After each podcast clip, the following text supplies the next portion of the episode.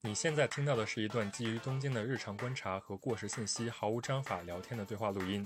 如果你是对日本的鸡毛蒜皮感兴趣，但是又不想严肃的了解，无论你身在日本或者不是，都欢迎你来听且吐槽我们。我们的对话内容可能经不起推敲，欢迎随时来信反驳。我们邮箱是 tokyo d a m e time at gmail dot com，我们的微博是东京脱线时间。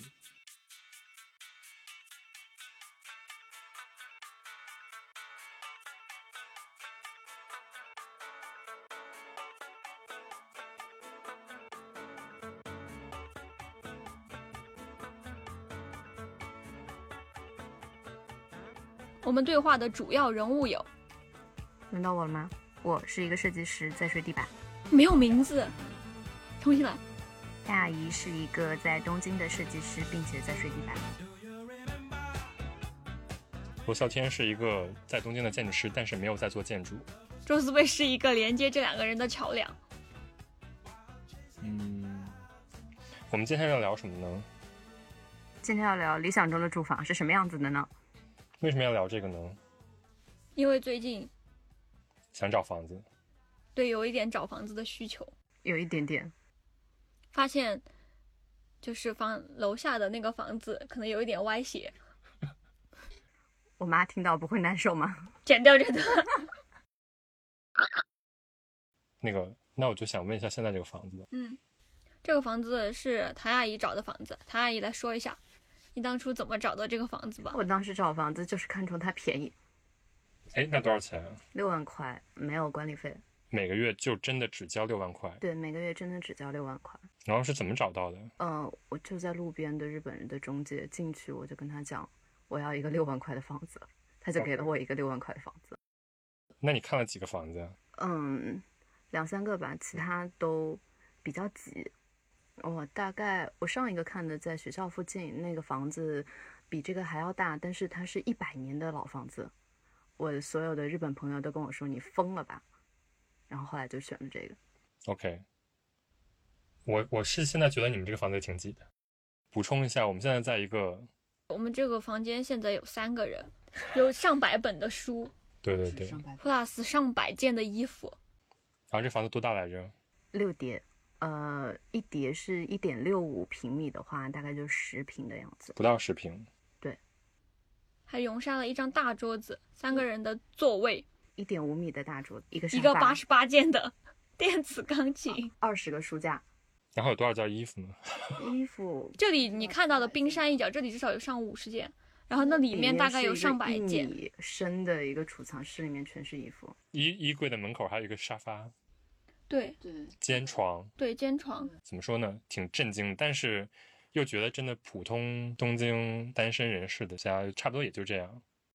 对，就大家租的房子其实都很小。我最近刚好在看一本书，叫那个《东京风格》，这个作者他以前是编辑，而且是 Popeye 跟 Bluetooth 的。他就是他在做选题的时候做了很多理想生活住宅的房子，但后来他发现周围的很多朋友其实就住在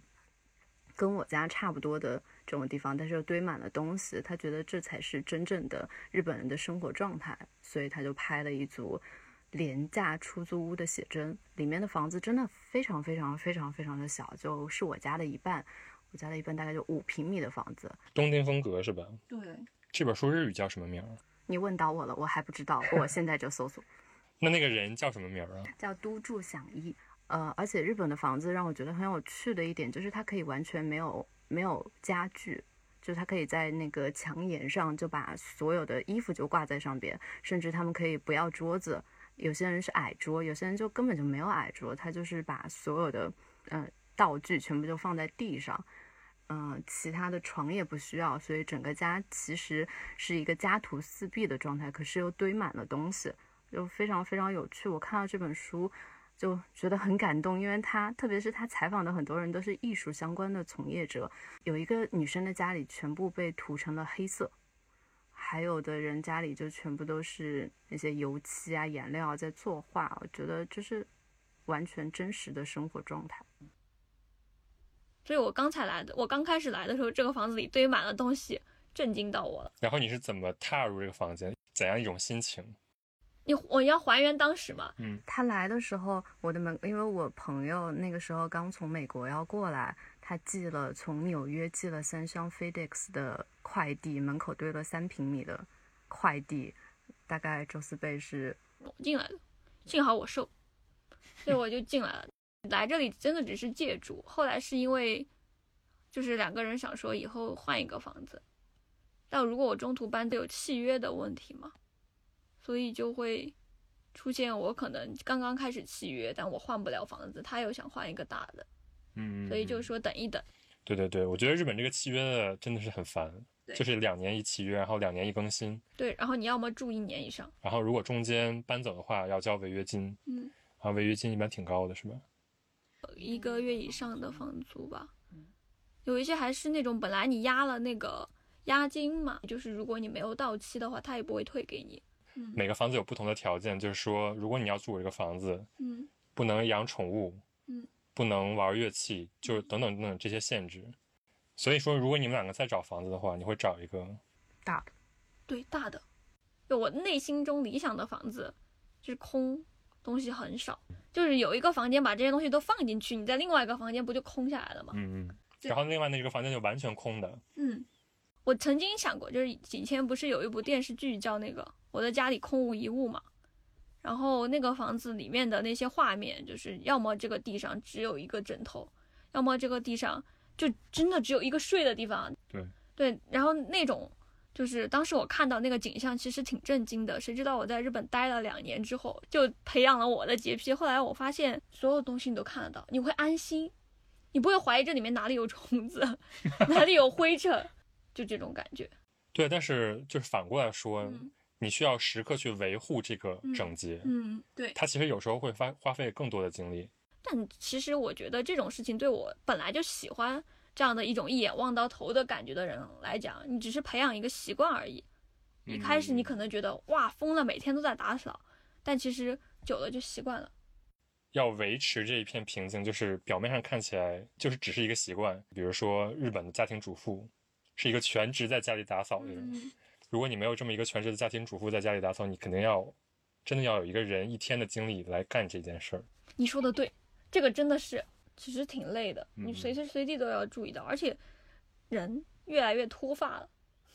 嗯，就人越来越脱发了。就是满地都是头发的意思。对，有一天周四贝在扫头发，然后就跟我说：“太阿姨，你快去洗头，你在掉头发。” 我想想，好像是这个道理，我就去洗头。也有些日本人他就是反其道而行之，相当于嗯我家里就没有东西了，嗯。我就不需要打扫。有一些日本人家里可能真的没有东西，但是他们家里真的没有东西嘛。我以前在日本搬家的时候用过一个那个他们的服务，就是给你租仓库。其实这个嗯房子出去往那下面走也有仓库，那个仓库很大，我在那边租过一个小的，大概很小一个正方形的小隔间。你其实能够放下一个人就用的，其实像什么洗衣机啊、柜子呀、全都能放下。然后它的那个小隔间的价格可能就条件稍微好一点的，一个月大概两万到三万日元。那你可能家里东西太多了，你在外面租一个，等于说是你租了两间房子，一间房子专门放你的东西。就是一间房是仓库，对，然后那个仓库其实就打扫得很好，随时随地都有人在帮你。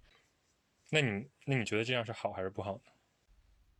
对我来讲肯定很不方便，对啊，但对于一些人来讲，他可能有那么多东西，为了维持自己内心的平和，他甚至但可能没办法吧，比如他只能租得起六万的房子，嗯然后相对来说储存需求又比较大，这种时候再加一个仓库，最近两年挺多的，我看到好多家那种企业专做这种事情。就最近好像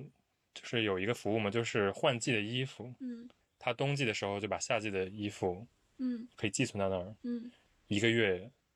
三千到五千日元这种，嗯还是看量吧。就是说，如果你的衣服比较少的话，比如你夏天衣服就是可以放进一个一立方米的空间的话，嗯集装箱，嗯然后保证里边不会太潮，也不会太嗯，太热啊，伤害到衣服就可以了。但是我但是我是觉得，呃，相当于你这个人跟衣服共存的一个空间是一个你生活的主体，嗯，这个时候，如果你把你的生活的主体一部分放在外面了，不需要冬天衣服，我就把冬天衣服寄回老家一样的感觉， 那这个时候，如果我家里不摆这些东西的话，我家里看起来是整齐的，是干净的，那这样的话有什么意义呢？你不你觉得这样丧失了跟他的感情交流吗？你说这个，我就想到我小时候最想有的哆啦 A 梦的道具是缩小灯。嗯，我不需要东西的时候，我就把它缩小，然后把它装在一个小盒子里，然后放进自己的背包。家里东西就很少，我需要的时候我再把它放大拿出来。那这个东西是一个好的选择吗？还是说我有这么多东西，我就直面这些东西，这些东西就摆在我家里？缩小灯其实是另外一种方式，因为它还是在我这里，我还是可以 控制它。是一个折中的办法，是吗？那比如说，如果选择有还是放出去，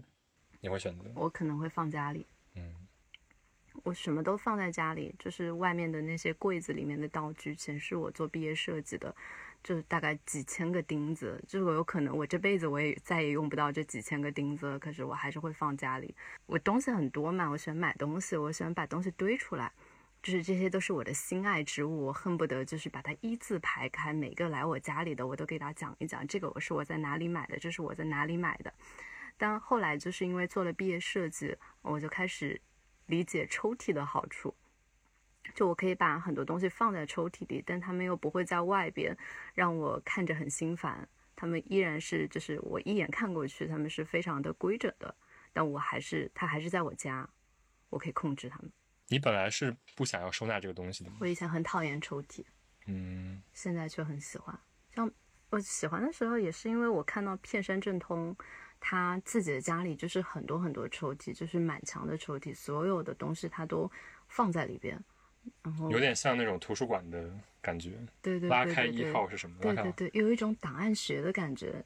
而且我看那个东京风格的时候，我也觉得，就是我看那本书，它里面有家里特别乱的东西特别多的，也有家里收纳的很好的，我就觉得我是在测试自己，就是哪一种受不了。其实我是真的不太受得了把东西就是散乱的堆在外边，毫无章法，就想把这个熵增加的过程，就想点办法让它变少一点。但其实我我其实我刚刚听他在讲片山正通的收纳那个事，我就在想，我也看过很多那种收纳的东西，哎，包括以前国内不是有那个 A P P 叫好好住嘛，我还是他很早很早的一批，还是公众号的时候，我就是他的读者，我喜欢看人家把自己的房子倒腾的，就是特别的有一个规律，然后包括日本的那个别的那些杂志 Bluetooth 这种，你都会在一个时期看到他们疯狂的出这种居住空间。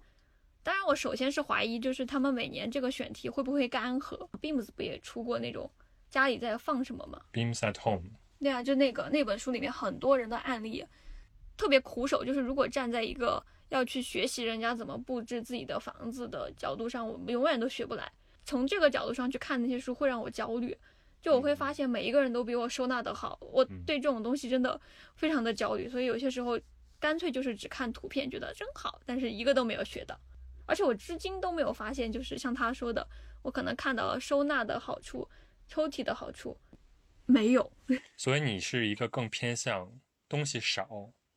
然后干净，而不是东西多然后干净。你你说的应该是对，我应该是东西少，然后干净，但是我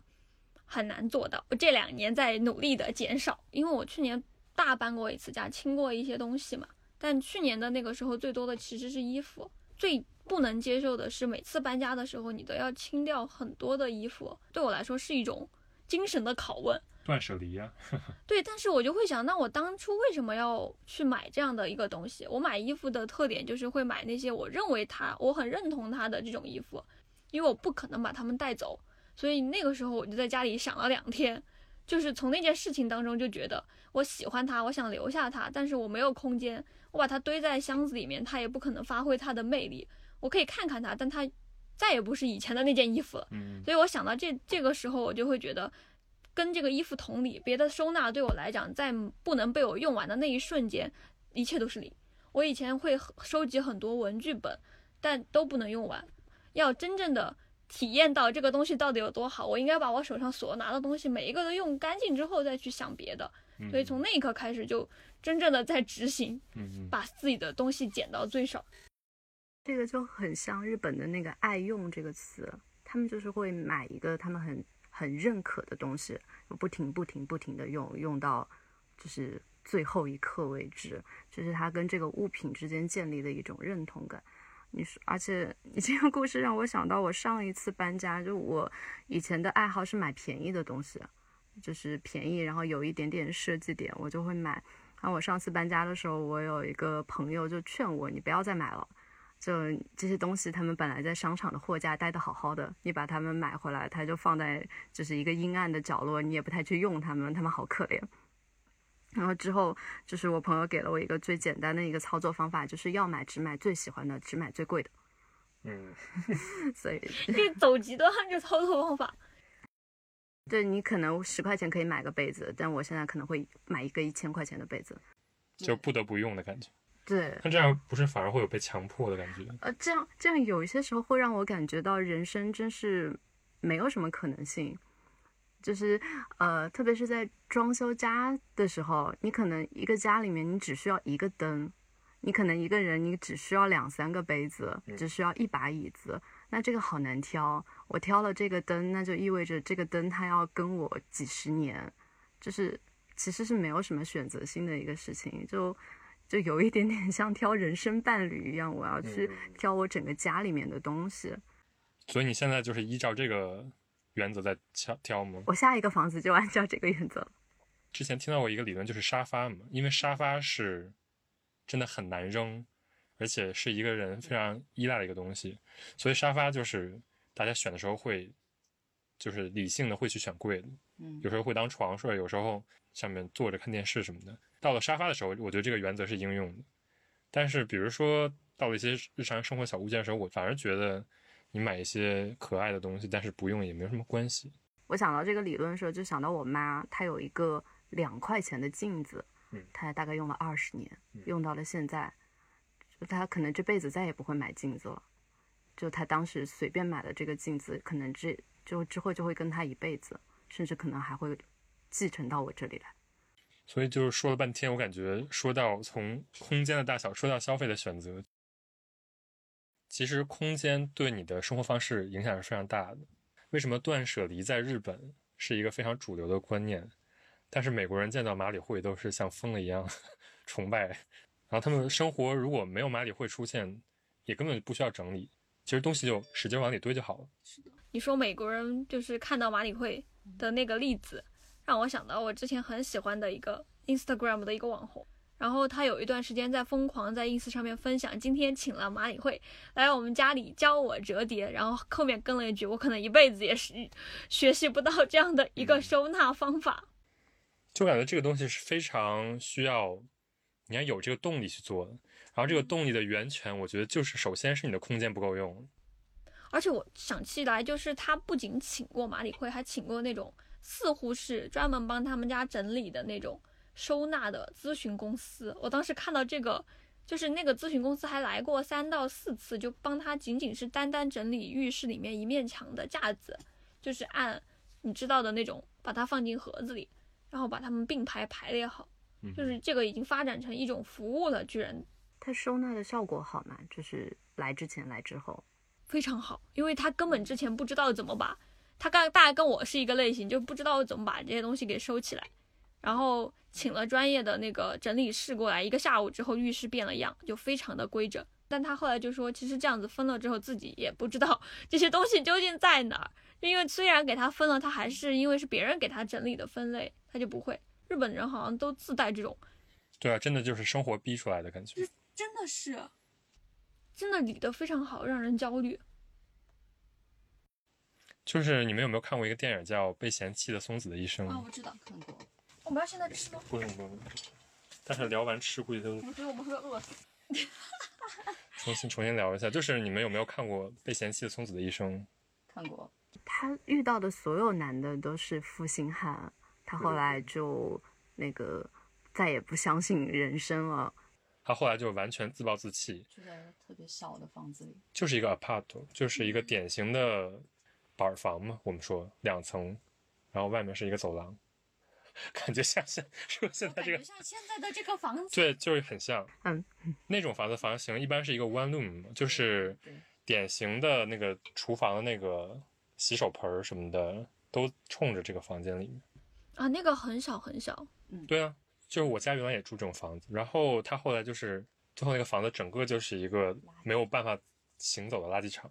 在日本叫 gomiyaski，就是非常非常非常常见的一个。 当你的生活的需求膨胀到超过了这个空间的容纳能力的时候，你家就会变成这个样子。嗯，是的，就整理能力对于日本人来说是一个原动力，但是对于比如说美国人来说是一个生活的乐子。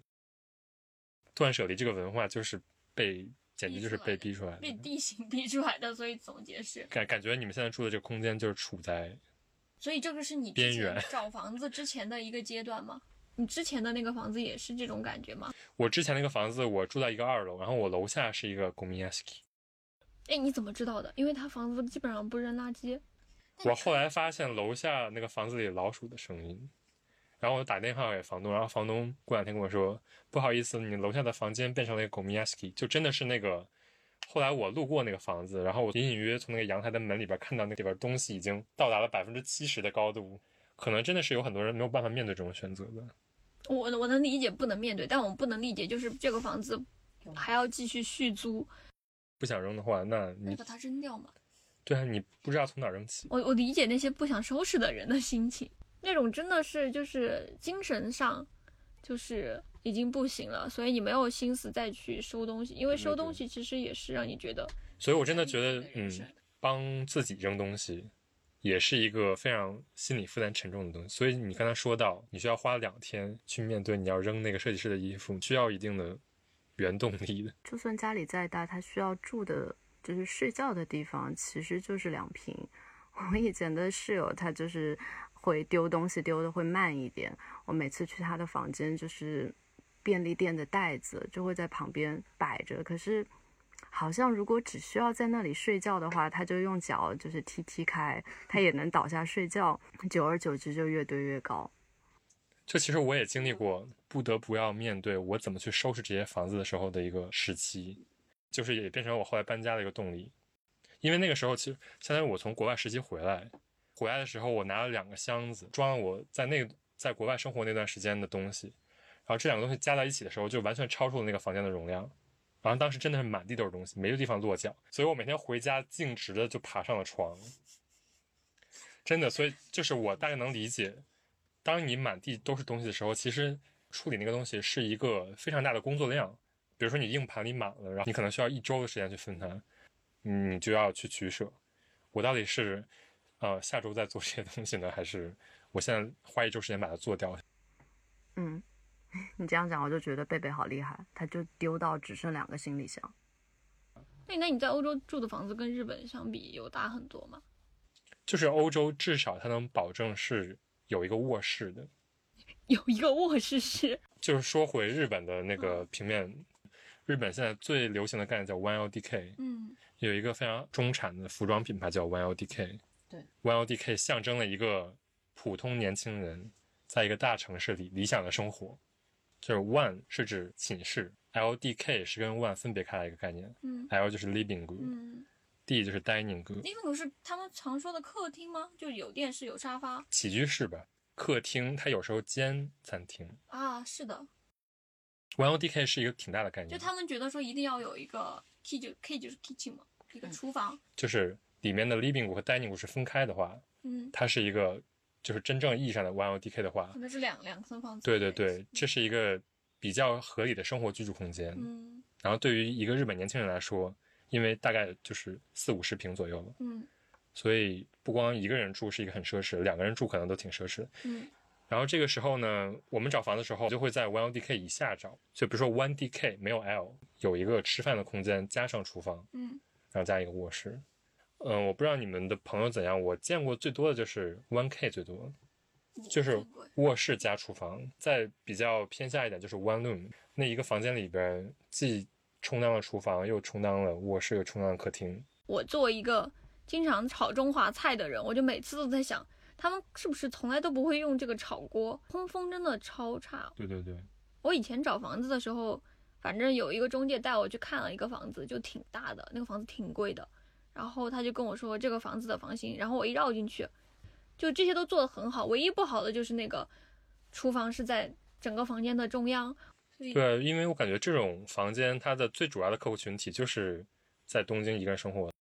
他是一个很忙的上班族，这种在公司解决，嗯然后晚上跟同事解决，哦也是这种 image 感觉比较这种多回。来。其实知道就是日本除了这种 one LDK 之外，我以前住过三 LDK，但那个严格来说不是三 LDK 吧，它是团地。对，团地的话就是 LDK 之前那个概念，团地是那个就是二战之后兴起的那个集合住房嘛？我之前听过一个词叫团地世代，就是那个时候住的那些年轻人，其实就是呃日本的经济复苏以来一直就是买东西的那些人，所以日本政府会很考虑这些人，这些人现在变成了老龄化的那一批人，所以也会特别考虑这个老龄化社会的问题。那个其实也是现代社会最主要的一批人嘛。哎，但我其实对团地概念不是很清楚，哎，我就只知道，因为我当时住那个房子跟所见到的那种所有的建筑都不太一样，就跟国内的小区很像。但别人跟我说那个地方是团地，因为它是属于一个公共的机构，叫 UR 都市机构管的。对于我来说就有点像中国八九十年代的那种公司分配住房。嗯，就一一层楼很多家住户，二战之后就是在比较郊外的地方建起了这种成群结团的公共住宅，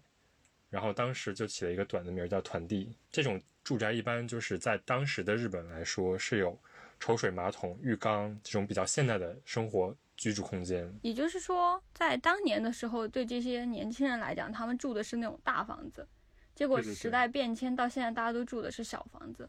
你刚刚说的，它在郊区是以前的郊区，那是现在的哪里呢？在代木那个区域就已经算近郊了嘛，然后包括天皇也会去视察。现在那已个经很繁华了，对，现在表参道的那个两边也保留了一个团地的住宅。如果你去看的时候，会发现就是一排特别 modern 的商场中间有一个团地的。当时团地就会建在这种东京的近郊。现在来说，东京慢慢扩大之后，那些团地有的会被包进东京的市区里面。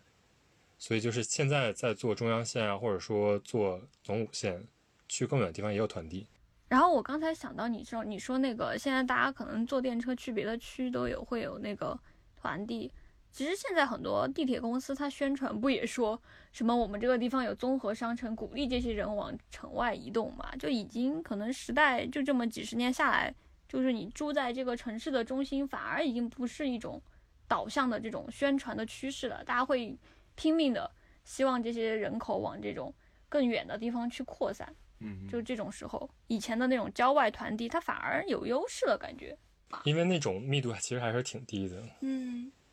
现在中国动不动就建更高的了。对，都建更高的，团地大概多少钱？租的话，我们刚才看了一下，大概比一般的，嗯，同比一等般条件的同等条件的房子，比一般的市区内的住宅便宜一到两万块钱。简而言之是一个又大又便宜又挺好的房子。这种时候，你要牺牲的就是你在城市里居住的体验，因为你住在团体里，更多的就像住在一个缩小的社区里，对，有点像国内的小区。还有你地理位置，很多人其实不会因为这个，然后为了便宜而去。失之愈合的电影里，他经常就会描写这种在城市边缘生活的团地里的人的日常。比如说比如说《比海更深》那个电影，然后小偷家族他们的那个家虽然生活在一个老房子里，但那个老房子是一个团地的中间的一个未拆迁的地，他们家只是赖在那个团地里面 生活，嗯，所以团地里的生活给人的直观的印象是一种有点绝望，因为你生活在一个 community 里，那个 community 本身没有活力，它可能更多的是比较老龄化的。有一次去京都调研，就是在一个京都开车大概一两个小时的地方，那个地方就全都是工厂，然后那边的住宅形式就是团地，虽然是在京都的一部分，但是你周边生活的人，他们可能也会没有那么多样化一点。然后你看这个地图的平面图，就可以看出来它就是那种嗯，中国小区的感觉。我会觉得就很像国内，就很像国内，很就比现在这种小房子，让你觉得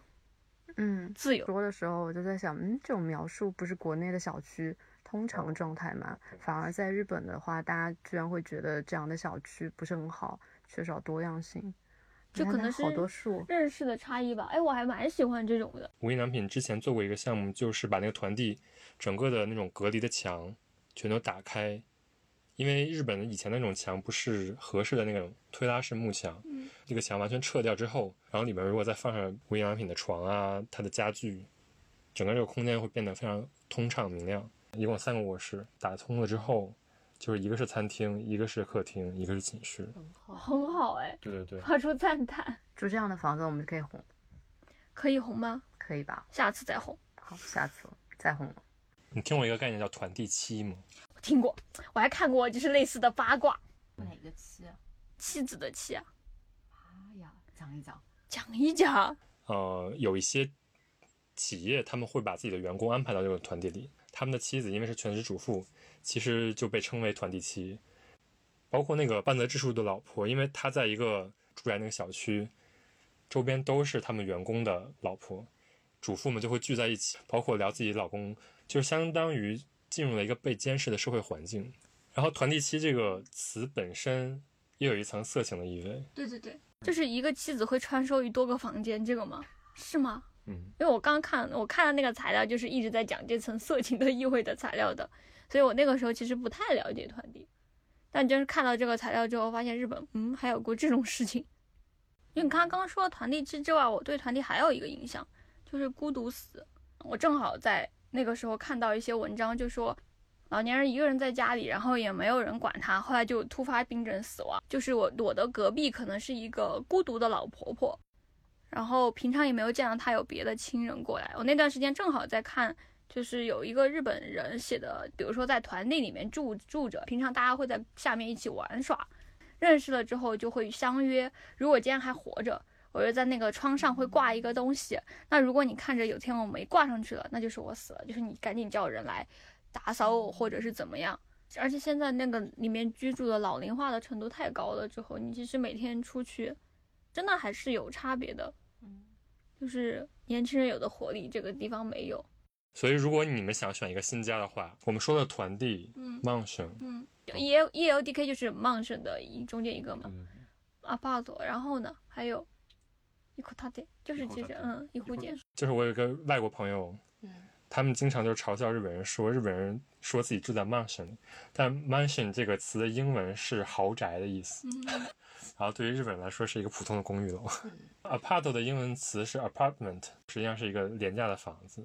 对，哎，我其实刚才就想问你，你那你之前不是住住在一个 loft 里面吗？嗯嗯，你现在住的房子是我现在住在一个相当于 two LDK，精心挑选的结果？算是吧，因为我住小房间实在东西太多，跟我们差不多，所以你们现在也处在危险的边缘。就处在你那个即将搬家前的一个阶段，你有没有什么推荐的这种心得或者建议？不是你们把我当一个真正的中介来，立刻打开搜网，快点问问题，我们要找房子。好的，我现在点开四模。嗯，房租这部分我们先跳过。如果选房子本身的话，第一个就是你的房子 type 就是 one LDK，嗯，你怎么取舍？两个房间，二 DK 嘛，突然奢侈。我其实搜过，我一般两个人住的房子，我都会搜二 K、二 LDK、二 DK。二 K 下面来到了浴室、卫 生间，呃，你一定要分离。分离。浴室和卫生间一定 要分离。这也是我到日本来了一个坚持，就是一定要分离和不管就是这个房子本身有多破，一定要 对，一一定定要分分离。 why？就是哪怕这房子再好，它没有分离也会让我不幸福，哎，我原来住的就是不分离的，那会很痛苦啊。好湿啊，我第一次住的房子也是不分离的，从那之后我任何房子都对会对找要分离对的。我也是，就是有什么区别呢？不分离的浴室就感觉就是没有成型的一种东西。国内都是不分离的吧？因为我觉得日本的浴室是跟国内不一样的，嗯国内是那个淋浴房，嗯，所以它的那个干个玻湿，璃对它没有这个问题，但日本都是这种那个浴缸，所以你要是厕所就在浴缸的旁边，那真的就是湿的非常严重，太难打扫了。对，太难打扫了。是呀，好的，浴室想要一体化浴室，感觉一般都是一体化的。嗯，那一我体家化就的不是那，就这种，对一体化的那种是你可以控制那种入浴温度的。而且就是整个那个浴室的材料是比较好干的，我觉得这个是比国内的浴室好的地方。对对对，就是它不是贴的瓷砖啊，对对，而且它那个头发特别好打理。对对对，有一个盖，它有一个细的，然后你只要把它给弄掉就可以了。嗯，嗯我甚至会打扫下水道，就因为啊他把那对我也个会他把那个做的太好了，我就会认认真真的清扫下水道。 s i t a k i f u l o 嗯，就是你的热水放在那儿，它可以恒温。 这对于日本人来说可能比较重要，因为就是一家三口，或者说，那个好恶心啊！就是你泡完的，我再进去泡那个泡澡水，但是在日本都是这样的。我知道，所以我就特别不能习惯。你知道商店里有卖那种就是清洗泡澡水的，就是你把这个东西倒进去，这个泡澡水又可以用了。先淋浴再泡澡，所以它那个泡澡水其实应该不脏。但你这次用完了之后，他就告诉你把这个东西扔进去，你又可以再用 就，是明天再用吗？应该是的吧我？天呐，没有没有没有，应该是隔一阵儿的时候，比比如说爸爸洗完了，然后啊过一会儿这样女子儿进去就行。好而且他们爸爸和女儿会同时泡澡，哦，我知道，到十几岁都会。这个我知道，我们那天还 在说，啊就说那个天蓝色好爽， 就是看那个《Terrace House》里面，我们 觉得恶心《Terrace House》让我觉得日本人好喜欢性骚扰啊， 气死！真的真的真的真的，跑题了，好跑题了，删删掉。但他们真的好喜欢性骚扰， 就是室内设备，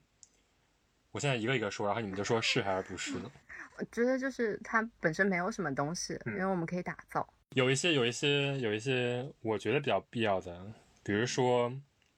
g o m i o k i b a 就是放垃圾的地方，这样的地方一般是二十四小时可以去扔的。啊如果没有的话的话，就是比如说周一周三扔这个，周四周五扔这个。因为我之前住那个 apart 嘛，就是没有，没有，我真的是要在，比如说周一周三我要扔可燃垃圾，我真的要在前一天晚上爬起来。有时候你比如说早上八点零一，你忘了这件事儿，你下去的时候那个车已经走了，这个时候你的可燃垃圾要在自自己家里再放两天。对，这个就是一个非常痛苦的体验。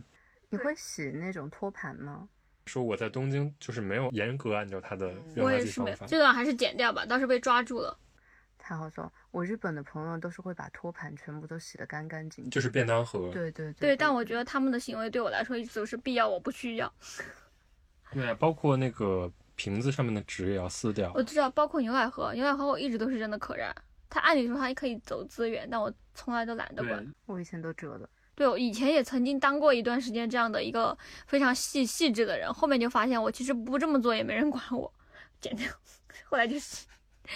反正我是没有洗过的，就是到现在为止扔东西就是只分可燃，然后那种就瓶子，就是这个我会好好的分，但是大部分，包括后来我去年搬家的时候。不是你有很多很难分的那种线啊，还有就是那种你判别不了它到底是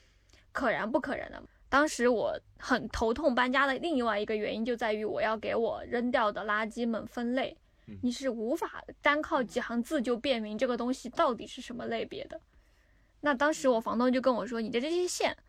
不是不可燃，全部给我扔可燃。”然后就扔可燃。他当时教了我很多，就是七七八八的告诉我那些东西全都是可燃，包括我之前想扔 CD，就我会去买很多 CD 嘛，然后在文津区查询得知 CD 也是可燃。所以我有一天晚上就战战兢兢的把我那几十盘 CD 放在楼下，很怕他不扔，然后这一片的人都怪罪我。结果第二天早上他收走了，我刚来日本的时候，我的室友告诉我，四十五升以下的可以放进垃圾袋的都是可燃。我哑口无 言。我觉得日本在扔垃，日本人在扔垃圾这一点上也非常迷。就大家其实都搞不清楚，啊就包括我们当时我当我房东是日本人。我就跟他两个人在那里收垃圾，他说啊这个东西到底是什么呀？我也不知道。然后他说算了算了，这个既然不是不可燃，我们就开始排除法，不是不可燃，然后也不是那个就是那个索带狗咪，然后那也不是别的，那这个地方就万物皆可燃的感觉。是是是，就是便当盒那些其实是塑料嘛，嗯，但是也是扔可燃。就可 燃，而且我那个我在义大的时候，跟日本朋友出去野餐，他们为了不带垃圾回来，他们当众焚烧塑料。 日本人到，焚烧塑料，的笑到。然后位置来说，有一层的，还有二层以上，还有最上层，不要一层，四川人怕湿气，就是肯定不住在一层嘛。嗯，你知道为什么很多人不想住一层吗？就除了潮湿这个问题，虫子，不没有是光线，不是，那是什么？就是真的很多女生晾的衣服会霉，啊，好吓人啊！但就是还挺常见的，就是比如说你晾内裤在一楼，就很容易被拿走。又是一个性骚扰的话题。对，日本人好喜欢性骚扰，性压抑，性压抑，对，性压抑，性压抑。加性炮。这个话题说不下去。哦，出来了，出来了七百多间。嗯那我们来看看这些房子。好的，刚才看了七百多间房子，很开心。就是刚才这个呃，相当于我模拟了一下找房子的这个 process 嘛，嗯，就可见日本人找房的 process 就是非常复杂，嗯，外对国人更复杂呀。对啊，就是基本有百分之八十的房子都是外国人不可，对你根本不懂，其实你来的时候，像这些条件什么的，你怎么知道什么最重要？所以当时我我基本就没有怎么选，嗯，我就是勾上了一个 loft，因为我想把床放在上面，这样的话我就不会随时进家躺在床上睡着了。 所以当时我选好了 loft 之后，我就出来了第一个条件的那个房子，然后我觉得价钱合适，我直接去了，去了我直接就定了，然后在那住了三年。然后我觉得 loft 有一个好处，真的就是把床放在了一个非常遥遥不可及的位置，这样你在家变成了一个工作和休息是完全分离的状态。因为如果比如说这种房间，你躺在床上，你没有办法区分你现在的状态是要不要睡觉，就是这是我当时比较重要的一个条件，所以你是一个很热爱工作的人。也不是就是怎么说，就是我希望我醒着的时间比睡觉时间多，我其实也是，但你这个 loft 利用的理由让我觉得好新奇。因为啊我我是选 loft 也是这样，这样子的吗？嗯，你们这些设计师真的好特别、啊。而且我以前我在我调整房子的结构的时候，把它放在房子最难到达的地方。我进房间的话，就会马上坐在这里，坐在这个椅子上，然后我想睡觉的时候，我才翻山越岭的到这个床这里来， OK，就是给它做了一个隔断。对对对，就是我觉得即便这个空间非常小，那个床永远不能是你家的一个非常